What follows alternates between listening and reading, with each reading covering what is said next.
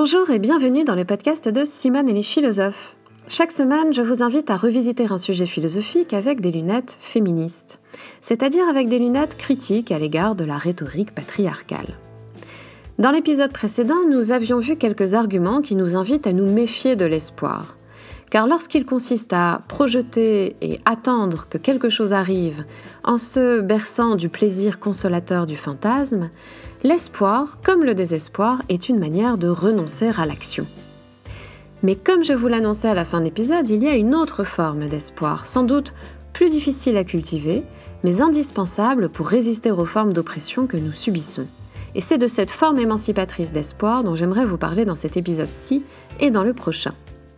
Il me semble si important de sortir de la désespérance que je consacre trois épisodes successifs au thème de l'espoir et c'est encore trop peu. Mais ça peut vous indiquer des pistes, euh, des pistes à creuser ensuite par des lectures euh, et par des questionnements plus approfondis. Aujourd'hui, j'ai envie d'attirer votre attention sur une forme d'espoir qui ne consiste pas à attendre qu'un certain futur arrive, euh, mais qui émerge en nous d'abord des actions qui nous permettent de nous réapproprier au présent notre pouvoir de penser et d'agir. Et je vous propose d'envisager cette forme d'espoir en m'appuyant sur des observations pratiques de la penseuse et activiste américaine Starhawk.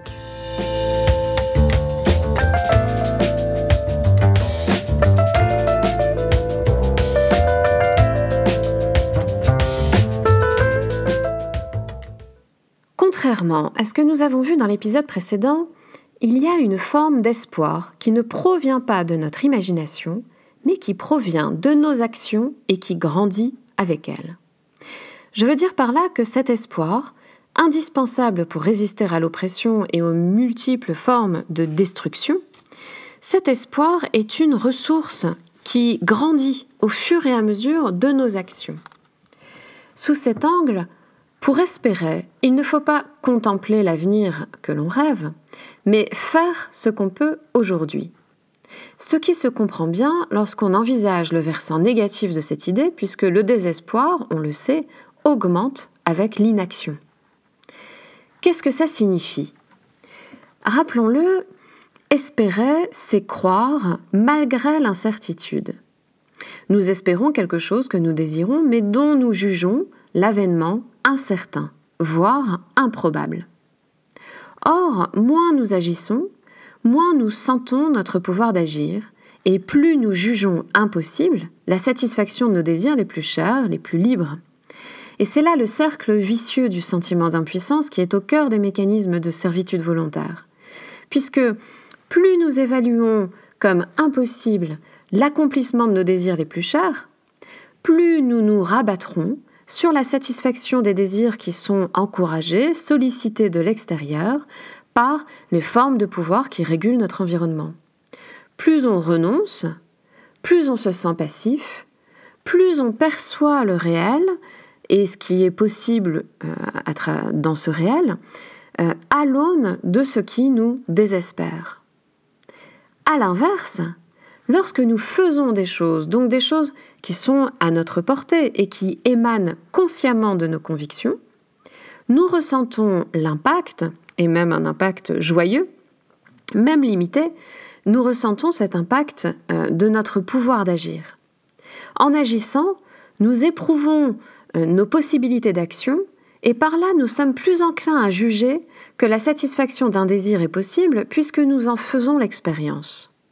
Donc nous sommes plus enclins à espérer, et c'est là un cercle pratique vertueux que l'on peut facilement observer dans l'histoire et autour de nous. Euh, plus on entreprend d'agir, plus on agit, plus on perçoit le réel à l'aune des désirs et des valeurs dans lesquelles on croit, plutôt que de céder passivement sous le poids des usages en vigueur et euh, donc de se rabattre sur euh, les désirs compensatoires qui sont encouragés par notre environnement. C'est cette approche qu'on trouve très clairement mise en avant par la penseuse et activiste donc euh, Starhawk dans son livre Rêver l'obscur, Femmes, magie et politique, dont je vous recommande vivement la lecture et que j'ai déjà mentionné dans ce podcast. Elle y raconte beaucoup de choses, mais je vais resserrer ici mon propos sur ce que je veux vous montrer au sujet de la force motrice de l'espoir. Elle y raconte donc entre autres comment les femmes qui militaient, et dont elle faisait partie, hein, comment ces femmes qui militaient, notamment mais pas seulement contre l'implantation euh, des centrales nucléaires, comment elles s'y prenaient pour lutter contre euh, la résignation et leur sentiment d'impuissance, de façon à mobiliser leur puissance d'agir et de résister? Starhawk euh, souligne les deux premières étapes de ce processus de réappropriation de son pouvoir d'action. D'abord, elles exprimaient leur peur, ensemble. Puis, elles étaient invitées à exprimer les situations dans lesquelles elles sentent leur pouvoir. Non pas leur pouvoir sur les autres, le pouvoir de dominer, mais leur pouvoir de faire, d'avoir un impact créateur, vital dans le monde, même modeste. C'est ce que Starhawk appelle le pouvoir du dedans, c'est-à-dire ce pouvoir de faire que l'on sent euh, en soi à partir des actions que nous faisons. Je cite Starhawk, euh, qui donc euh, résume cette interrogation à laquelle les femmes répondaient. Quand vous sentez-vous sans pouvoir, c'est-à-dire sans puissance? Quand avez-vous, au contraire, le sentiment de votre pouvoir? Demandons-nous les unes aux autres. Et les réponses? En donnant naissance à mon bébé, j'ai senti un pouvoir à ce moment-là. En plantant mon jardin ou en tissant, quand je peux m'exprimer vraiment et dire ce que je sens réellement, en organisant une manifestation, en distribuant les tracts et en voyant tant de monde y venir, quand je me joins à d'autres personnes pour travailler ensemble, c'est là que je sens du pouvoir. Ou encore quand je fais ce que j'ai peur de faire. Alors, toutes ces actions qui peuvent paraître euh, modestes, qui sont donc des exemples hein, que donne Starhawk, ce sont ces actions qui nous font sentir notre pouvoir d'agir. Ce sont des actions qui créent, qui euh, relient et qui soignent. Lorsqu'on les fait, on se connecte à ce que euh, donc euh, appelle notre pouvoir du dedans, et c'est souvent à ce pouvoir du dedans que nous renonçons par un désespoir qui, du même coup, augmente. Pour illustrer cette habitude de pensée qui nous désespère, Starhawk raconte une anecdote qui lui servira de principe, c'est le principe de la canette de bière. Elle avait l'habitude d'aller avec une amie à la campagne pour profiter de la nature et lors de ces échappées vertes, son amie prenait des grands sacs poubelles pour qu'elles ramassent ensemble les canettes de bière laissées dans la nature par les adolescents qui avaient l'habitude de s'y retrouver. Et euh, je cite Starhawk, euh, Nos efforts ne changeaient pas grand-chose, et un jour j'ai demandé à Mary pourquoi s'en faire. Et Mary répond je sais que nous ne pouvons pas tout nettoyer, répondit-elle, mais je crois que c'est important d'enlever les ordures sur son passage. Et Starhawk ajoute Le principe de la canette de bière, comme je l'ai appelée, m'a servi de boussole éthique pour ne pas sombrer dans cette société pleine d'exploitation, de pollution et de destruction. C'est un bon point de départ pour discuter de l'éthique de la magie. Alors j'imagine que vous pouvez transposer facilement cette situation à des situations qui euh, vous affectent chaque jour. Par exemple, lorsque nous passons, ce qui arrive tous les jours, nous passons à côté de déchets laissés euh, dans les rues ou dans la nature. Nous contestons leur présence, nous déplorons euh, ces habitudes destructrices, mais ce qui cause en nous du désespoir, c'est l'inaction.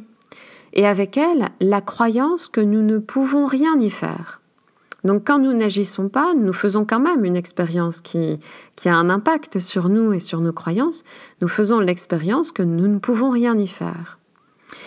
Et euh, alors vous me direz sans doute, qu'est-ce que ça a à voir avec la magie dont parle Starhawk à la fin de la citation? Alors je, ne vais pas entrer dans les détails de la place de la magie dans le livre et dans la vie de Starhawk ici, mais je me contenterai de reprendre la formule maximale qu'elle propose de la magie, donc une définition euh, large qu'elle propose de la magie, qu'elle désigne comme, je cite, l'art de transformer sa conscience à volonté. Donc l'art de transformer sa conscience à volonté. Et passer du désespoir à l'espoir, de l'impuissance à l'action, du sentiment d'impuissance au sentiment de son pouvoir d'agir, de la résignation à l'action transformatrice, eh bien c'est du ressort de la magie, quels que soient les moyens utilisés. Donc la lecture d'un livre ou d'un tract, euh, notamment la lecture euh, du livre de Starhawk, hein, dont je trouve qu'il produit cet effet-là. La vue d'un film, euh, une rencontre, une discussion, une contemplation dans la nature, et même peut-être l'écoute d'un podcast, peuvent être des moyens magiques de nous transformer. C'est-à-dire que ce sont des moyens qui nous reconnectent aux possibilités d'agir qui sont en nous d'abord. Dans cette approche, on fait appel à la force motrice de l'espoir, c'est-à-dire à, cette euh, capacité euh, d'agir qui naît de la croyance que nous pouvons atteindre les résultats euh, que nous espérons justement. Donc on fait appel à la force motrice de l'espoir en accroissant, en augmentant le sentiment de notre pouvoir, donc en agissant. Et c'est cette force motrice de l'espoir qui ensuite nous permet d'envisager un monde euh, différent. Et là, vous m'objecterez sans doute ceci, euh, prendre conscience de son pouvoir d'agir et espérer, ce n'est pas la même chose. Je peux sentir mon pouvoir d'agir en ramassant des déchets abandonnés dans la nature, mais espérer, c'est de l'ordre de la croyance, euh, qui n'est donc pas issue de mon action actuelle, mais de l'imagination. Je pourrais, par exemple, espérer qu'un jour viendra où personne n'abandonnerait ses déchets dans la nature ou dans l'espace public. Mais ça n'a voilà, on pourrait dire que ça n'a pas grand-chose à voir avec l'expérience que je fais maintenant de ramasser quelques canettes et de les mettre dans des sacs. Et en effet, ce sont des actions différentes. Mais c'est dans leur articulation qu'on peut préciser euh, à quel point l'espoir est une, un élan, une force nécessaire pour transformer euh, le réel que nous contestons. Car pour que l'idée d'un monde sans pollution, par exemple, ne nous désespère pas et ne nous décourage pas de faire des choses lorsque nous percevons la réalité qui ne colle pas du tout avec cette idée. Eh bien, pour que euh, cette idée d'un monde sans pollution ne nous décourage pas, il faut la relier à notre actuel pouvoir d'agir. L'espoir en un autre monde se nourrit des actions que j'effectue aujourd'hui et qui, en retour, euh, révèlent et même euh, élargissent des possibilités dans, euh, des possibilités dans le réel lui-même que nous nous résignons souvent à ne pas voir, puisqu'il est toujours possible de ramasser ces déchets. Dans cette perspective, on pourrait rétorquer aux philosophes critiques de l'espoir euh, quelque chose comme ceci. Vous dites que l'espoir est une manifestation pathétique de l'imagination qui consiste à s'illusionner sur le réel avenir. Et vous nous rappelez ainsi qu'il faut se concentrer sur ce qui dépend de nous, euh, sur ce qui est en notre pouvoir. Mais il n'est pas certain que nous puissions juger rationnellement de ce qui dépend de nous. pour les stoïciens, c'est le cas, mais on peut envisager les choses autrement et considérer que euh, la façon dont nous jugeons ce qui dépend de nous n'est pas issue d'un raisonnement, mais est issue de l'expérience antérieure que j'ai faite euh, de mon rapport au monde, de mon, de mon rapport à moi-même et des actions que j'y entreprends. Car ce qui est en mon pouvoir, on peut considérer que c'est mon expérience qui me l'enseigne, donc mon passé, mes habitudes, mes actions et aussi mes renoncements. Et tout cela en plus étant lié aux discours qui m'ont conduite euh, à euh, entreprendre des actions ou à y renoncer. Donc aux croyances. Ainsi, ce que je vais juger possible ou impossible dépendra des expériences pratiques que j'ai faites auparavant. Comme le souligne euh, le philosophe anglais euh, Hobbes, euh, les peurs et les espoirs que nous mettons en balance lorsque nous prenons des décisions sont des représentations conservées dans notre mémoire de nos actions passées. De sorte que les peurs freinent nos actions et les espoirs les facilitent lorsqu'ils ne sont pas contrecarrés par nos peurs. Donc plus nous entretenons notre capacité d'espérer autre chose que la réalité que nous contestons, plus nous accroissons notre puissance d'agir, et réciproquement, plus nous agissons, plus nous accroissons notre puissance d'agir, plus nous entretenons notre capacité d'espérer autre chose que la réalité que nous contestons. Et c'est euh, là où je voulais en arriver. Il est nécessaire d'espérer autre chose que la réalité telle qu'elle est et de nourrir cet espoir par des actions. Car même si les effets de nos actions concrètes dans le monde sont modestes, euh, le premier effet de ces actions, c'est de nourrir concrètement notre capacité fondamentale pour tout projet d'émancipation, notre capacité à imaginer des alternatives dans lesquelles nous placerons nos espoirs qui, eux, seront démesurés et qui doivent l'être. Parce que cette démesure euh, de l'espérance utopique euh, met en relief des possibilités alternatives qui sont contenues dans le réel, pour peu qu'on le regarde depuis un point de vue qui échappe totalement au système en place. Alors la semaine prochaine, je vous proposerai euh, une exploration de la notion d'utopie et d'espérance utopique. Mais d'ici là, je vous invite à repenser au principe de la canette de bière et à observer ce qu'il se passe lorsque vous l'appliquez. Euh, en particulier lorsque vous l'appliquez plus encore euh, que vous ne le faisiez auparavant, c'est-à-dire lorsque euh, vous outrepassez la tendance à ne pas à vous résigner. Voilà.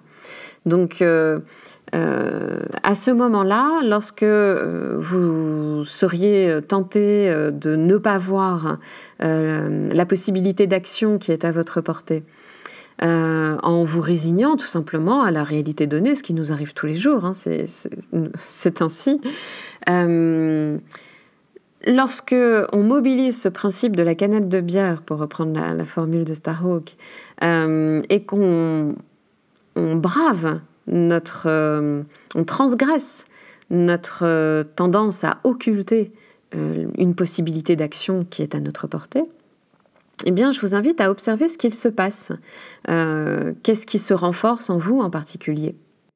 Alors je déposerai euh, sur le site de Simone et les philosophes un article bonus qui, comme chaque semaine, euh, contient le texte de l'épisode, mais aussi des, compléments. Et donc dans ces compléments, je vous glisserai des, des extraits de Starhawk qui vous permettront de creuser ce qu'elle entend par le pouvoir du dedans, distinct du pouvoir sûr et euh, qui vous et aussi le texte sur le principe de la canette de bière.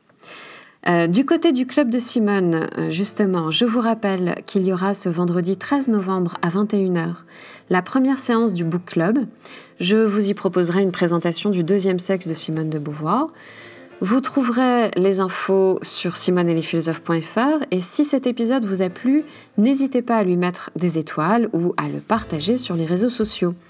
Non seulement vos réactions me font chaud au cœur chaque semaine, mais en plus elles permettent à d'autres euh, de découvrir plus facilement ce podcast.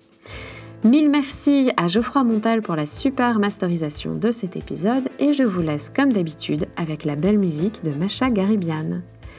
À la semaine prochaine et d'ici là, osons espérer et agir en vue de ce que nous espérons.